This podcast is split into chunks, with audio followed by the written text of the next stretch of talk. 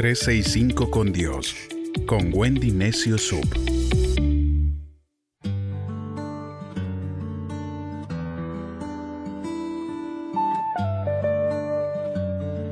...4 de mayo... Salmo 65... ...la bendición de Dios... ...todos sabemos que Dios nos puede bendecir... ...nos puede mostrar su favor...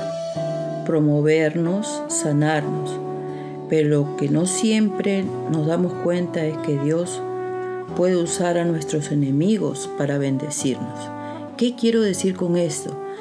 Que si no hubiese sido por Goliat, David sería conocido solamente por ser un pastorcito.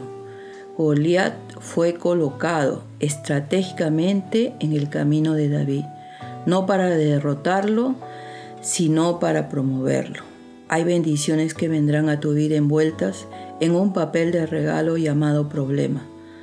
Versículo 4 del Salmo 65 dice, Dichosos aquellos a los que tú escoges y acercas a ti para que vivan en tus atrios. Qué gozo nos espera en medio de todo lo bueno que hay ahí. Me recuerda tanto el Salmo 23 cuando David le dijo a Dios, me preparas un banquete en presencia de mis enemigos. Y no sé si te ha pasado, pero eres bendecido. Te va bien y todo frente a aquellos que dijeron que nunca lo lograrías. Prepararon un banquete para ti. Versículos 11 y 13 dice, Tú coronas el año con generosas cosechas. Aún las veredas se desbordan de abundancia. El desierto se convierte en verdes prados y las colinas se visten de gozo. Los pastos se llenan de rebaños, de ovejas y una alfombra de trigo cubre los valles y dan voces y cantan de alegría. Nos sentimos escogidos, privilegiados por Dios al recibir cada una de sus bendiciones. En tiempos difíciles Dios te da más. Cuando alguien te diga, tú nunca tendrás éxito, no creas esas mentiras, ni dejes que te convenzan de ser mediocre. Cree en la bendición de Dios. Ninguno de ellos determina tu destino, solo Dios. Ellos no te dieron la vida y no pueden poner límites. No saben de lo que eres capaz. Ríete de lo que Dios hará contigo. Dios siempre supera nuestras expectativas. Cuando decías levantarte en fe, no serás derrotado por tus enemigos, ni cosquillas te harán sus malos deseos. La fuerza más grande en el universo está a tu lado. A salvo los guardó para que no temieran, pero el mar se precipitó sobre ellos y se los tragó. Salmo 78, 53.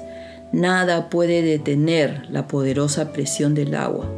Menos de metro y medio de agua puede levantar un carro que pesa muchos kilos y moverlo a su antojo.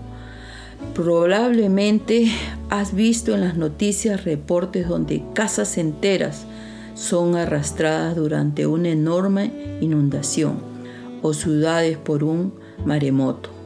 De la misma forma, puedes tener obstáculos que parecen insuperables o sueños que parecen inalcanzables, pero cuando Dios libera un torrente, su poder nada podrá detenerte. Esa enfermedad puede parecer grande, no tendrá la mínima oportunidad. Tus opositores podrían ser más fuertes que tú, mejor financiados y mejor equipados, pero cuando Dios abre las puertas, ellos no podrán competir con Dios. Tal vez tengas las conexiones o los recursos que necesitas, pero cuando Dios libera un torrente de favor, la gente saldrá de la nada a ayudarte.